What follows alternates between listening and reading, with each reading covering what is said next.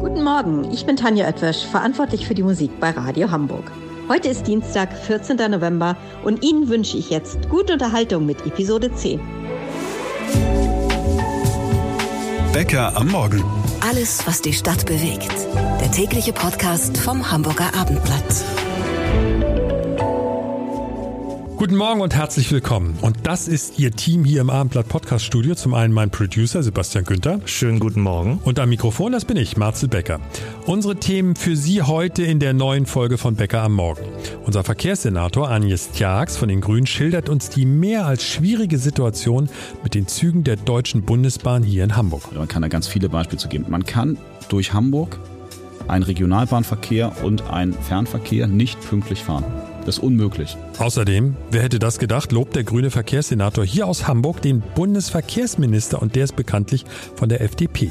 Gleich mehr dazu. Außerdem gibt es eine neue Badeattraktion im Herzen von Bergedorf? Nicht ganz. Die Nachbarn haben jetzt das Problem, dass sie nachweisen müssen, dass ihre Kellerdurchfeuchtung von diesem See auf dem alten Karstadtgelände kommt. Beim dritten Thema werde ich wahrscheinlich alle Fußballfans gegen mich aufbringen, aber nach den letzten Krawallen beim St. Pauli Heimspiel stellt sich doch wieder mal die Frage, wieso bezahlt der Steuerzahler immer noch die Polizeieinsätze bei Fußballspielen?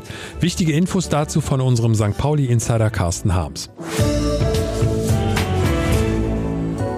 Agnes Tjax von den Grünen ist seit 2020 nicht einfach nur der Verkehrssenator, sondern der Senator für Verkehr und Mobilitätswende und er ist gleich hier bei uns im Interview.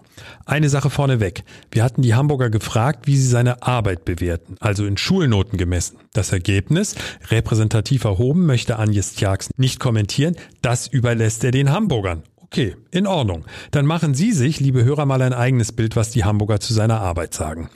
Drei Prozent sagen sehr gut, 16 Prozent geben ihm eine glatte 6. Also oben und unten haben wir jetzt. Als Durchschnittswert kommt aus allen Bewertungen zusammengerechnet eine 4 heraus. Zumindest sehen die Wähler hier in Hamburg das aktuell so. Und jetzt direkt rein in unser Interview und ein herzliches Guten Morgen. Moin, Grüße. Wir alle freuen uns, wenn wir ein Lob vom Chef bekommen. Am besten auch noch vor den Kollegen oder aber in Ihrem Fall sogar in der Öffentlichkeit ausgesprochen. Wir haben so viele Straßenkilometer jetzt schon saniert. Äh, Herr Tjax, der das äh, uns und ich hoffe der Stadt auch immer wieder sagt, natürlich müssen Straßen saniert werden. Gucken Sie sich andere Bundesländer an, wo Brücken über Monate oder Jahre gesperrt sind, weil nicht mehr befahrbar, wo man über Rumpel- und Buckelpissen fährt. Also eigentlich sind das sehr gute Nachrichten, äh, einen grünen Verkehrssenator zu haben, dem die Straße genauso wichtig ist wie die Schiene und auch äh, der Ausbau von Radverkehr. Katharina Fegebank, das ist doch schon mal ganz erfreulich, oder? Ja, auf jeden Fall. Aber die Inhalte zählen ja am Ende des Tages und die sanierten Straßenkilometer, da bin ich schon auch ein bisschen stolz drauf. Aber haben Sie in den letzten Jahren auch ab und zu mal gedacht, Mist, ich kann das eh nicht allen recht machen? Ich glaube, Sie haben so ein bisschen den Wesenskern des Verkehrssenators äh, oder eines Verkehrssenators, jedes Verkehrssenators, aber auch jedes Verkehrsdezernenten in jeder deutschen Stadt getroffen. Gilt aber auch nicht nur für mein Amt, sondern ich glaube, das ist beim Innensenator auch nicht ganz anders. Und Schulsenator hat auch ähm, so eine Situation, dass, glaube ich, es viele Experten gibt und ähm, viele Menschen glauben, es noch ein bisschen besser oder anders zu sehen.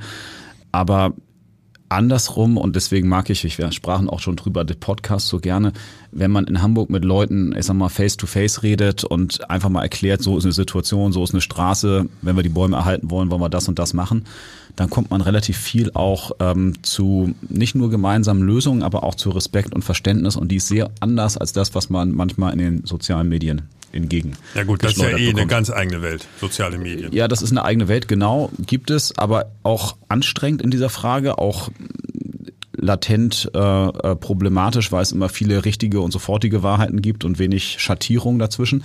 Aber mein Gefühl ist schon, dass Hamburg da eigentlich eine Stadt ist, in der dieses Diskursklima äh, sehr intakt ist. Und ähm, das genieße ich sehr und ich merke das und das ist auch mein Ziel, immer mit möglichst vielen Menschen zu reden, auf möglichst viele Veranstaltungen zu gehen, die Verkehrspolitik zu erklären. Und ich bin da eigentlich noch nie mit einem schlechten Gefühl wieder rausgegangen.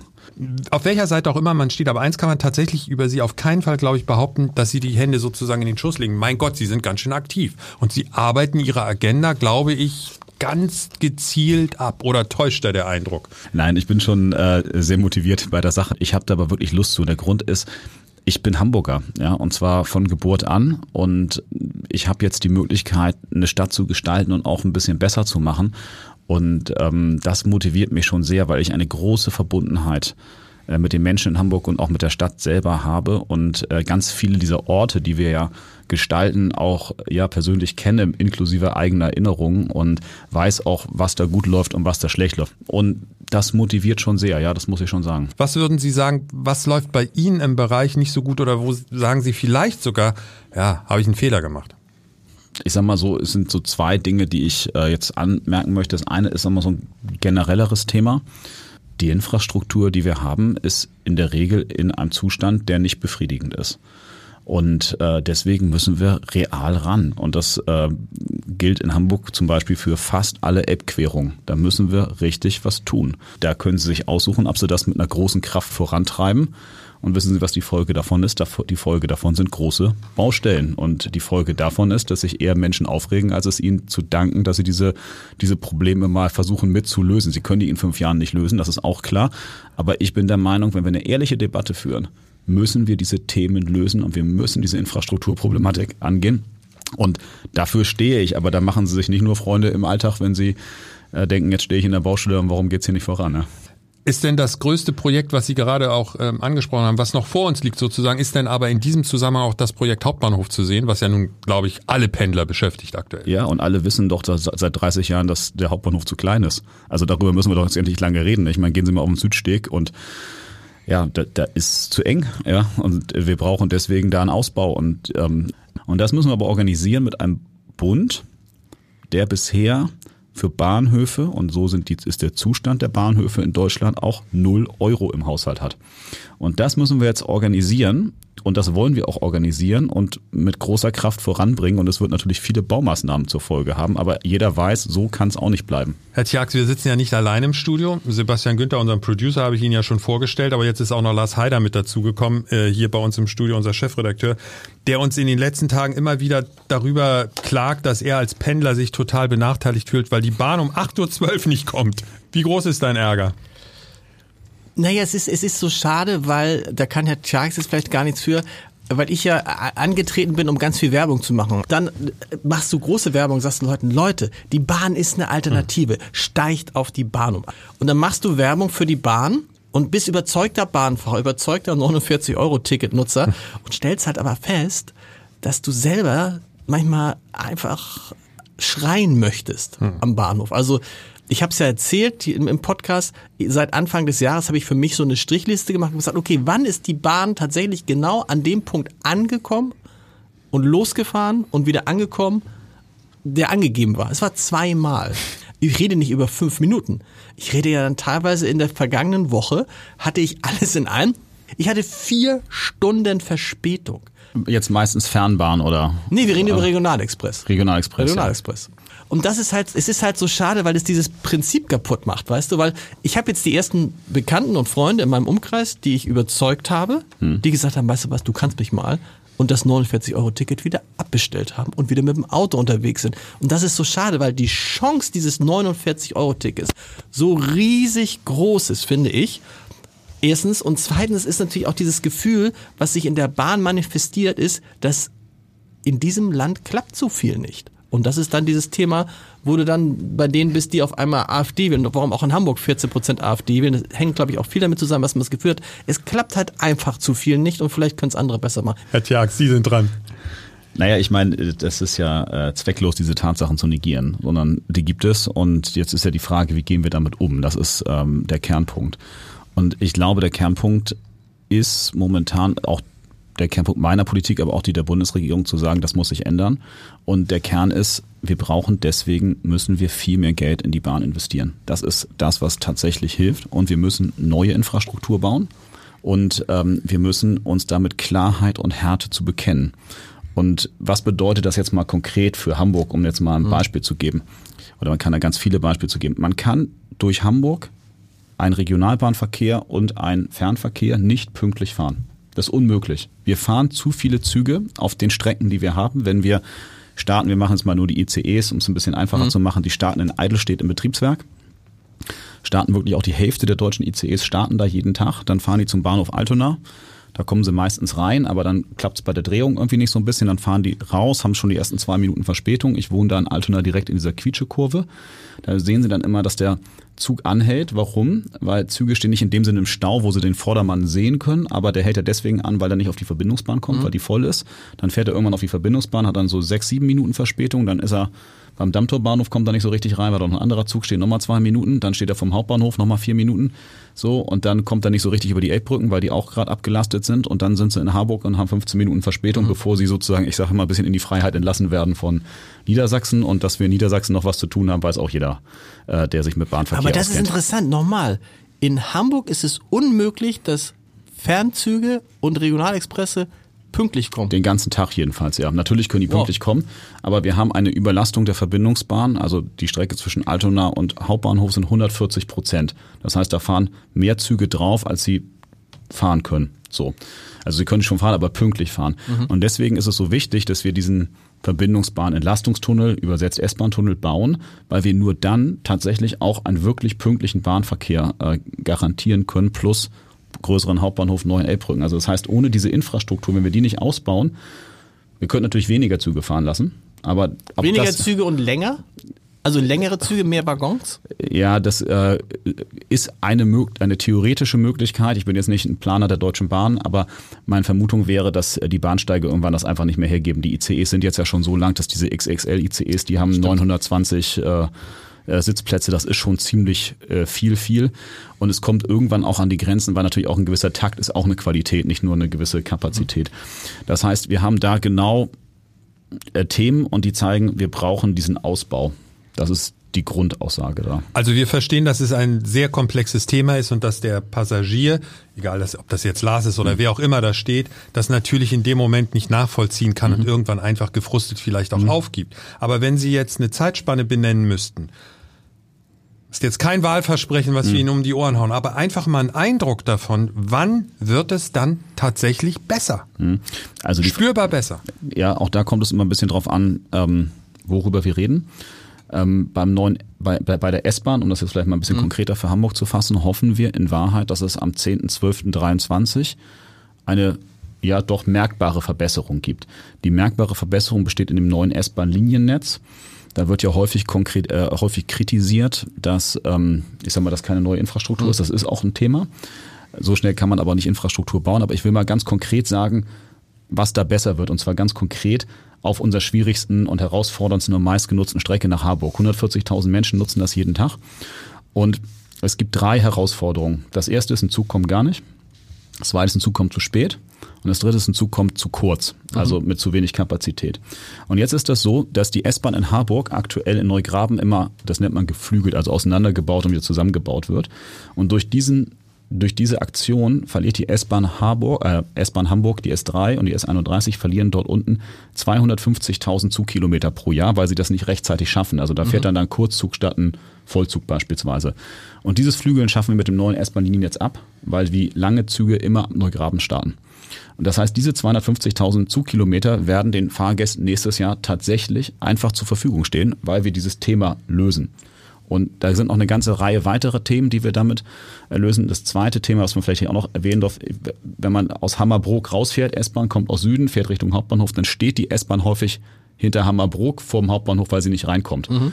Und weil wir jetzt dieses System aufheben, dass aus jeder Richtung alle Züge über Dammtor oder über Jungfernstieg fahren können. Also weil die sich kreuzen müssen, übereinander fahren müssen quasi an den Gleisen. Das heben wir auf. Dadurch haben wir mehr Kapazität vom Hauptbahnhof und dadurch hoffen wir, dass wir dort an Pünktlichkeit deutlich gewinnen werden, genau an dieser Stelle. Und deswegen wird dieses neue Liniennetz schon eine ganze Menge bringen. Nur es dauert eben auch einen kleinen Moment, aber man muss es auch sehr genau erklären und dann wird es auch tatsächlich besser werden. Also man darf den Glauben an die Handlungsfähigkeit des Staates, der Stadt, der Bahn auch nicht verlieren, aber man muss auch Geld investieren und zwar viel Geld, damit es besser wird. Was einem natürlich jetzt aktuell, das ist aktuell ist es ist es wirklich, hilft es einem nicht? Und ich habe neulich mit äh, Volker Wissing, dem Bundesverkehrsminister, darüber gesprochen und der sagt, die, die ganz großen Probleme werden gelöst sein in zehn Jahren. Volker Wissing ist mit dem Thema, was er letztlich vorangebracht hat, mit der Ampelkoalition zu sagen, wir nehmen jetzt für die nächsten Jahre 87 Milliarden Euro in die Hand. Das ist der richtige Weg, mhm. weil sie, man kann natürlich auch, man braucht das auch über eine Perspektive, sonst kriegt man gar nicht die Kapazitäten der Bauindustrie dahinter. Und das zweite Thema ist, ähm, diese Idee, dass man jetzt Korridore sperrt, das mag sechs Monate richtig nervig sein, ist es auch, aber hinterher hat man auch mal Baufreiheit und das hilft wirklich sehr und deswegen hat Herr Wissing auch recht und macht es, glaube ich, auch richtig. Wir sind in einer, ja, fast schon Notlage, muss man sagen. Man muss wissen, die 63 Prozent Pünktlichkeit, die der Fernverkehr letztes Jahr hatte, das ist noch nicht das Ende der Fahnenstange, wenn man jetzt nichts tut. Ne? Das wird noch viel schlechter ja. werden, wenn man nichts tut. Wir müssen da jetzt was tun und dann wird es sich eben erst in auszahlen und ich hoffe sehr, erstens, dass die Leute es verstehen, weil es wird auch große Opfer kosten. Und das Zweite ist, dass äh, das dann nicht wieder vergessen wird danach, weil Infrastruktur hat ein langes Gedächtnis. Sie können das zehn Jahre lang sparen, aber irgendwann merken sie, dass die Brücken kaputt sind. Und wenn sie dann nochmal zehn Jahre sparen, dann brechen ihnen die ersten weg. Und das darf eben nicht passieren. Verkehrssenator Agnes Tjax im Abendblatt Podcast Studio. Morgen gibt es Teil 2 unseres Interviews und da trifft dann Politik auf Realität. Ist vielleicht etwas flapsig formuliert, aber der Verkehrssenator beantwortet die Fragen von Hörerin Jacqueline Mank aus Othmarschen. Sie hat nämlich einen Hals auf die aktuelle Verkehrspolitik. Es geht um den Wegfall von Parkplätzen, die Auflösung oder eine mögliche Lösung morgen hier bei uns. Ein Baggersee mitten in der Stadt. Ist natürlich Quatsch, aber auf dem Foto bei uns auf abendblatt.de sieht es ein bisschen so aus. Mitten in Bergedorf ist eine riesige Pfütze, eine sehr große Pfütze. Ulf Busse von unseren Redaktionskollegen bei der Bergerdorfer Zeitung, du hast dir das Ganze angesehen. Fehlt ja nur noch eine Palme, oder? Genau, das könnte man sagen. Die ist schön zentral und äh, ja, sieht ja eigentlich auch ganz gut aus. Das stimmt. Was Allerdings ist, ist in Wirklichkeit das Ganze natürlich ein großes Drama für die Nachbarn vor allen Dingen. Was ist da genau passiert? Es geht um das alte Karstadtgebäude oder um die alte Fläche, die ist abgerissen. Seitdem ist ja da nichts passiert in Bergedorf und jetzt ist die vollgelaufen. Ganz genau, die ist seit einem Jahr abgerissen und äh, es hat jetzt ein Jahr gedauert, bis sie richtig gut vollgelaufen ist. Und äh, mittlerweile macht es eben den Nachbarn große Probleme, weil da teilweise die Keller durchfeuchtet sind, teilweise auch noch nicht, aber sie schauen alle mit großer Angst auf diese, ja, auf diese wachsende Badestelle in ihrer Nachbarschaft. Wo, wo ist denn da der Fehler gemacht worden bei dem Abriss? so wie ich bei meiner Recherche rausgekriegt habe, ist eigentlich gar kein Fehler gemacht worden, sondern es ist schlichtweg das Untergeschoss des alten Karstadthauses stehen geblieben und auf diesem Untergeschoss staut sich jetzt das Wasser. Also für die angrenzenden Läden natürlich ein großes Problem, wenn das Wasser durchsickert. An wen wenden sich denn die Ladenbesitzer jetzt? Wer ist denn dafür zuständig? Das ist die große Frage. Zuständig ist eigentlich das Bezirksamt, das ja diese Art von Abriss auch genehmigt hat. Und äh, die Nachbarn haben jetzt das Problem, dass sie nachweisen müssen, dass ihre Kellerdurchfeuchtung von diesem See auf dem alten Karstadtgelände kommen. Und was glaubst du, wie lange es dauert, bis da tatsächlich was Nachhaltiges passiert? Also bedingt dadurch, dass ich sehr intensiv beim Bezirksamt nachgefragt habe als, als Bergedorfer Zeitung, hat das Bezirksamt jetzt direkt schon Kontakt mit dem Eigentümer aufgenommen und der überlegt sich, äh, das Ganze absaugen zu lassen. Aber konkret, ob es so kommt oder nicht, steht offensichtlich noch nicht fest. Karstadt, da fällt mir immer sofort der Name Benko ein. Der Mann hat nur Pech mit seinen Sachen, oder? ja, das stimmt. Aber in diesem Fall ist es nicht Benko, sondern es ist eine von mehreren Karstadt-Immobilien, die ein Investor erworben hat, kurz bevor Karstadt äh, die große Schließungswelle gemacht hat und eben auch Bergedorf dicht gemacht hat. Was passiert denn eigentlich am Ende, wenn dieser Baggersee weg ist und wenn da mal sich jemand entscheidet, was Neues hinzubauen? Was ist der Plan für Bergedorf? Der Plan ist da, ein neues, äh, ein Neubau hinzusetzen mit äh, sehr vielen Wohnungen, aber eben auch dem Erdgeschoss als äh, Gastronomie und äh, Einkaufsmöglichkeit. Das ist auch schon beschlossene Sache und im Moment läuft da das Bebauungsplanverfahren. Aber genau an diesem Neubau gibt's ja auch schon wieder Kritik, oder?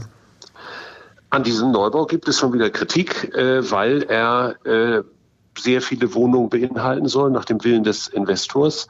Und das bedeutet, dass es einen Wohnturm gibt, der am Ende dann die Fläche des Bergedorfer Marktes, also so ein ehemaliger Marktplatz und jetzt äh, Bereich von Eiscafé und so weiter, äh, dass er die sehr stark beschatten wird. Die sehr große Pfütze in Bergedorf. Ulf Busse von unseren Kollegen bei der Bergedorfer Zeitung dazu. Vielen Dank.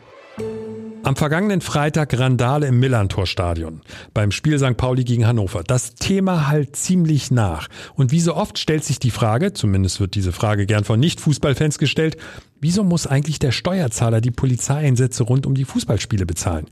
Aber der Reihe nach. Erstmal die Frage, was ist da überhaupt passiert? Und die Antwort kommt von unserem St. Pauli-Reporter Carsten Harms. Carsten, gib uns bitte erstmal einen Überblick. Naja, es äh, gab irgendwie äh, Streitigkeiten in der, im, im Gästeblock des St. Pauli-Stadions, des Millantor-Stadions.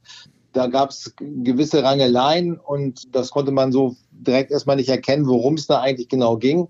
Äh, auf jeden Fall sah man dann, dass Polizisten durch diesen Eingang, durch dieses sogenannte Mundloch in, in den Block eindrangen, was äh, schon mal beim Fußball, beim Fußballspiel eigentlich sehr ungewöhnlich ist, denn eigentlich gilt die Regel, äh, im Stadion selbst sind Ordnungskräfte, die auch privat bezahlt werden von, von den Vereinen und die Polizei ist für die Sicherheit außenrum zuständig. Äh, also sie, sie ging da rein, die Polizei hat später damit begründet, äh, dass dort eine Person am Boden lag und um Leib und Leben fürchten musste. Die Fanhilfe Hannover hat sich dazu anders geäußert, gesagt, der Streit war eigentlich schon äh, längst beendet und dieser Polizeieinsatz war unnötig. Ähm, auf jeden Fall führte es dazu, dass es äh, zu Wüstenschlägereien gegen die Polizisten gekommen ist äh, von, von Hannover-Fans.